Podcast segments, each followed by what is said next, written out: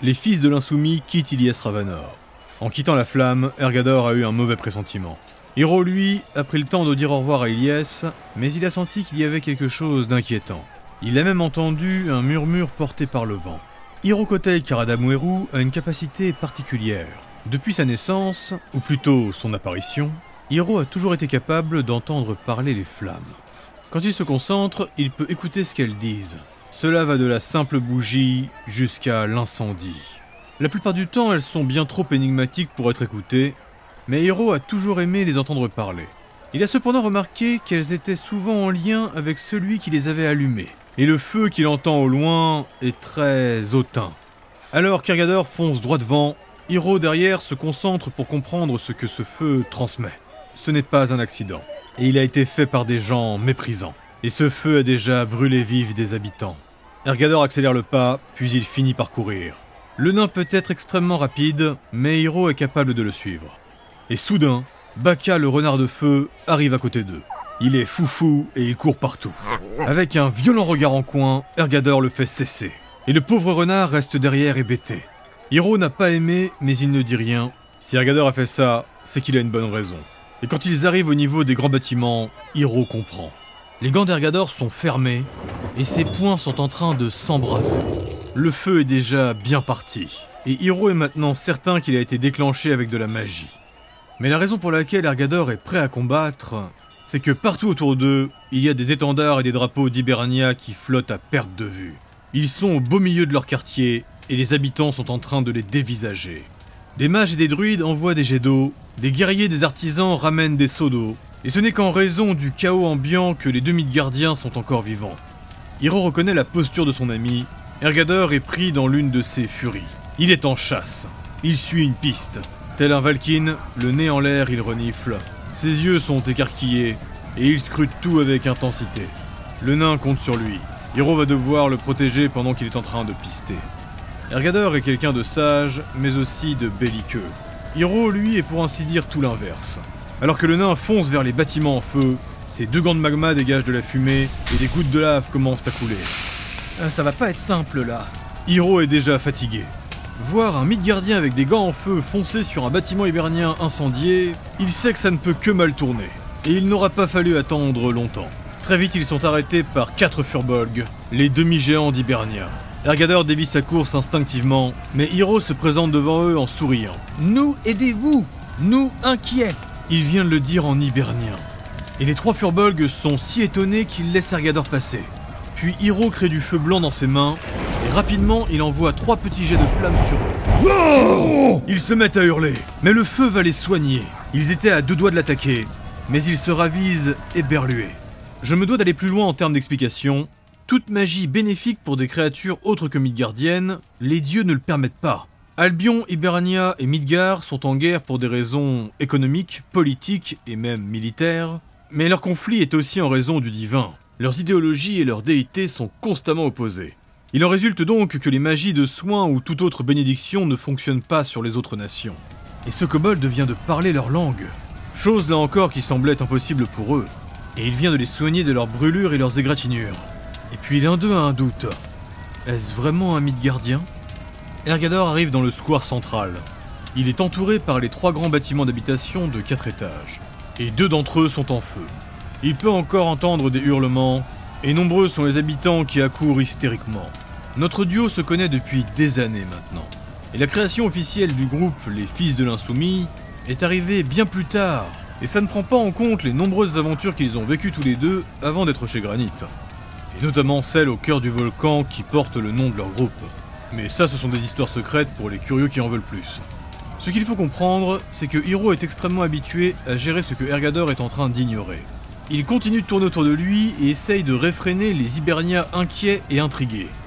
Maintenant qu'ils sont si proches des bâtiments, la tension est montée d'un cran. Hiro sait qu'Ergador a besoin de rester concentré, mais là il doit lui parler. Erga, si on n'est pas plus discret, on va finir par se battre plutôt qu'à fouiner. Et je pourrais rien faire si l'un d'eux te reconnaît. Le nain roux ne lui répond pas, mais subitement il se tourne et court vers l'un des bâtiments.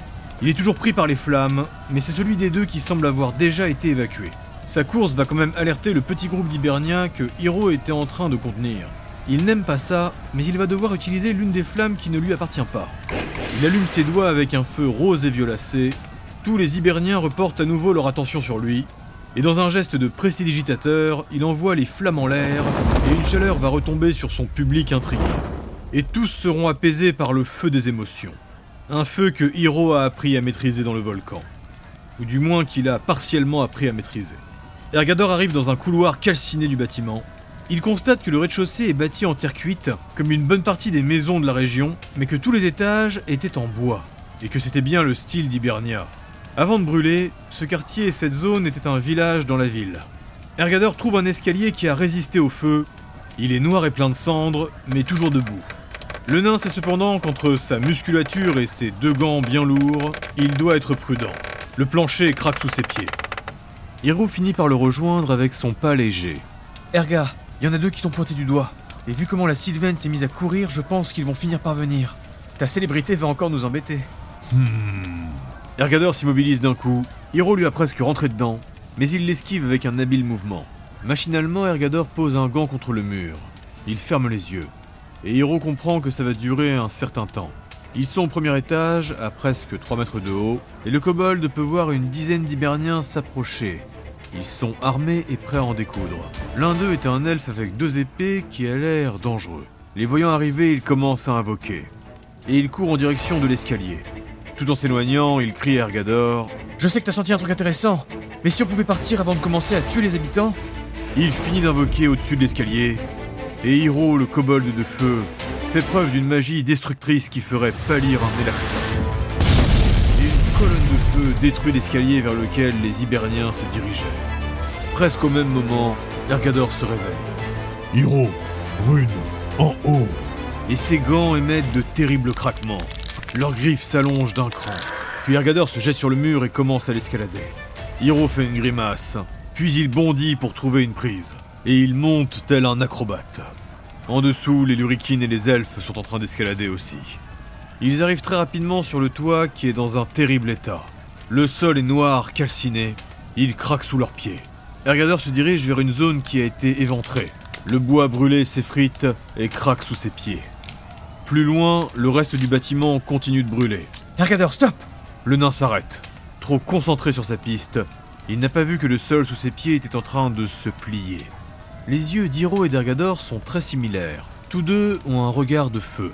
Ils s'embrassent quand ils sont concentrés, en train d'invoquer, ou encore s'ils sont énervés. Une spécialité du nain que je n'ai pas encore mis en avant, Ergador des lames brûlantes est un créateur de runes. C'est l'une des passions qu'il a développée avec sa mère et qu'il a rendue utile pour faire la guerre. Il pose l'un de ses doigts gantés et griffus au sol, il l'enfonce dans une fissure, il expire lentement et de la fumée sort de son nez. En le voyant faire, Hiro va réussir à sentir la magie, un résidu léger, et ils vont voir un tout petit courant magique remonter à sa source. Partant des craquements autour d'Argador, et surtout là où il a posé son doigt, la magie remonte vers le trou béant, et elle flotte dans les airs là où se trouvait le toit. Ce n'est que le souvenir d'une invocation qu'il voit. Ergador comprend qu'il s'agit du reste d'une rune. Une énorme rune avait été gravée ici, et il ressent qu'il y en avait une autre, précisément placée en dessous au niveau des fondations. Toujours accroupi, il se penche en avant pour essayer de voir quelque chose. Une rune qu'il ne reconnaît pas, mais qui semble être... euh, Erga, explos Sans réfléchir, en un instant, il écarquille ses doigts, et ses gants le propulsent dans une explosion instantanée. Que ce soit lui ou ses deux artefacts, ils étaient tous trop concentrés sur la piste qu'ils suivaient. Deux flèches frôlent sa barbe alors qu'il est propulsé en arrière. Hiro souffle un jet de flamme pour faire reculer l'elfe et le sylvain qui tentent de le pourfendre. Ils sont arrivés de nulle part. Ergador se rattrape avec une roulade arrière, et une autre flèche arrive jusqu'à lui. Un gant l'attrape au vol, la brise et la jette au sol. Hiro, inverse. Comme pour Ergador, Hiro comprend ces mots en un instant. Il arrête de souffler, bondit sur le côté, et dans un mouvement de kata martial impressionnant, il envoie deux boules de feu vers les archers. Il le fait avec son poing et son pied alors qu'il frappe dans les airs. Ergador, lui, fonce sur les combattants avec les épées. Il arrive dans un bond et frappe en faisant une vrille terrible. Elle est accélérée par le poids de ses gants armés. Les deux Hiberniens réussissent à parer, mais ils sont repoussés par la violence du mouvement. Hiro bouge dans tous les sens. Ils sont maintenant quatre archers et les bottes du kobold s'enfument alors qu'il commence à accélérer. Il entreprend une autre roulade, puis en levant les deux mains au ciel, il crée un mur de feu qui va protéger Ergador, mais consumer d'autant plus le bois déjà carbonisé. Erga, faut qu'on se casse de là Le nain esquive une attaque. Il en part une autre d'un revers de la main. Et il finit même par attraper l'épée de l'elfe le plus musclé. Et soudain, ses gants dégagent une fumée toxique. Ergador se jette en arrière, il arme ses deux poings et frappe le sol à ses pieds.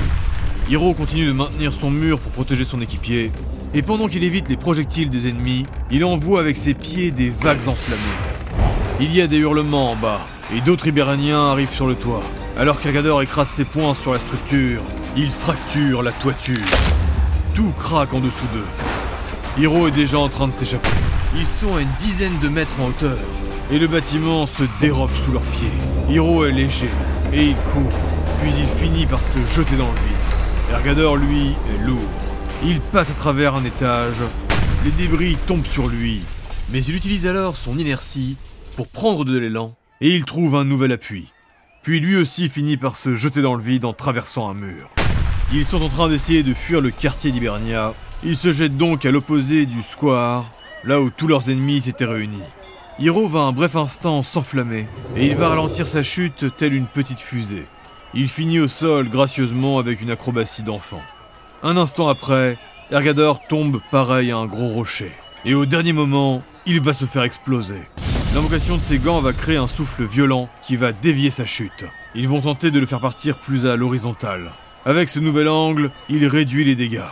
Mais malgré sa roulade, il va quand même ravager une partie du sol où il est arrivé. Il va cependant utiliser l'énergie de sa poussée pour créer un mur de terre. L'un de ses gants s'enfonce au sol. Ergador est à genoux et tourne le dos au bâtiment qu'il vient de quitter, il est d'ailleurs en train de s'effondrer. Deux flèches arrivent dans son dos, et le mur apparaît et les intercepte. Hiro évite trois autres tirs. Ergador se retourne et plante son deuxième bras dans le sol. Il finit ainsi de faire apparaître un mur plus grand et plus long. Cela permettra de couvrir leur fuite. Hiro fait signe aux passants que tout va bien. Euh, de simples travaux, de simples travaux. Ergador finit par sortir ses deux mains du sol. Le mur qu'il vient de créer tiendra encore un peu, et voilà qu'ils s'échappent tous les deux. Au pas de course, ils s'éloignent rapidement de la zone. Entre leurs recherches et leur petit affrontement, ils ont quand même mis pas mal de temps. Ils veulent retourner voir Elias, qui doit toujours être au niveau des grands marchands. Mais alors qu'ils sont de retour sur les quais, Hiro et Ergador remarquent qu'un fanion flotte au niveau de la vigie de la flamme. Le petit drapeau orangé en haut du bateau signifie qu'Ergador est demandé. Et c'est rare, car le capitaine Fergok est du genre à tout vouloir gérer seul. Ils étaient déjà au pas de course, Ergador accélère. Quand ils arrivent, Fergok et son équipage sont en train de discuter avec une femelle au pelage orangé. Enfin, discuter. Personne ne se comprend vraiment. Mais c'est plutôt euh, houleux. Hiro s'avance pour essayer de calmer le jeu. Euh, que se passe-t-il ici? Eh bien, elle et d'autres stygiens essayent de rentrer. Et quand on voit ce qu'ils font sur les bateaux à côté, euh, je refuse. Ergador était justement en train d'observer les navires avoisinants. Et il y a en effet de l'activité. Il repère des stygiens qu'il ne connaît pas, ou du moins des personnes qu'il n'avait jamais vues sur les navires autour d'eux. Et il va en voir un en train de graver quelque chose à même la coque. Ergador reconnaît que c'est une sorte de travail runique. Même si les runes, c'est plus du travail de Midgard. Il se corrige et dit à voix haute Il place des glyphes magiques. C'est encore pire s'exclame Fergok. Ergador finit par rejoindre le petit groupe, mais il continue d'observer les graveurs et leur magie. Il repère un groupe de harpies et de génies au niveau des voiles. Sur les ponts des bateaux, il remarque aussi des groupes de femmes stygiennes. Elles sont nues avec des cerclages en or sur leur corps. Elles ressemblent à des prêtresses. Elles prient et mettent des marques sur les bateaux. Il remarque enfin que sous l'eau, il y a d'autres races en train de graver.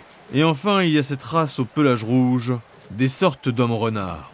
Ils sont habillés très légers, mais ils ont surtout du sable qui gravite autour d'eux. Ergador réfléchit Hiro le fait aussi. Et en même temps, il murmure la même réponse. C'est pour, le zéphyr. Il se regarde amusé en disant ça. Ok, je monte essayer de parler aux génies. Ils vont sûrement pouvoir répondre aux questions, eux. C'était aussi des glyphes chez Hibernia. Hiro acquiesce sans rien dire. Fergok s'alarme. Euh, comment ça, Hibernia? Le jeune kobold n'attend pas, et il fonce pour monter sur l'un des bateaux à côté. Heureusement, Hiro a appris à connaître leurs voisins, Et il va demander au capitaine s'il peut les aborder. Et quand il monte le mât pour aller parler au génie, le reste de l'équipage ne semble pas inquiet. Et le premier génie qui ne sera pas occupé va pouvoir lui confirmer. Air, soleil, eau et sable. Toutes les embarcations qui vont partir avec doivent être marquées pour être capables de suivre. On n'a pas le choix, je crois. Ergador, lui, serre les dents. Je dois alors surveiller chacun de ceux qui seront en train de graver. Une phrase aussi longue ne rassure pas Fergoc. Mais quand Ergador parle comme ça, il vaut mieux suivre ce qu'il dit. La femme renard au pelage roux et couverte de sable sera la première à créer ses runes sur les pourtours de la flamme. Elle ne touchera jamais le bois avec ses mains, mais c'est avec son sable qu'elle va graver. Même si les méthodes sont différentes, Ergador va comprendre qu'il s'agit de glyphes de réception, et non pas des glyphes d'action, ou encore d'activation. En tout cas, ils seront contraints, lui et Hiro, de ne pas quitter le navire, et ils resteront jusqu'à la tombée de la nuit. Pendant qu'Ergador va surveiller les travailleurs, Hiro, lui, ne sera pas aussi concentré sur les runes, mais il cherchera quand même à discuter avec les différents prêtres qui viendront participer. Et il sera estomaqué quand il apprendra que normalement ses services sont payants. Et c'est au final la maîtresse qui a utilisé sa propre fortune pour que tous puissent participer. C'est 150 pièces d'or pour un seul prêtre. Ça fait donc 600 pièces d'or par navire. Et elle paye tous les bateaux qui montent. Cette femme est incroyablement généreuse. Hiro est très fort pour lire les gens normalement. À sa décharge, il ne l'avait pas encore vue. Mais alors qu'au début il l'adorait, elle deviendra très vite pour lui la personne la plus ignoble qu'il ait rencontrée dans sa vie.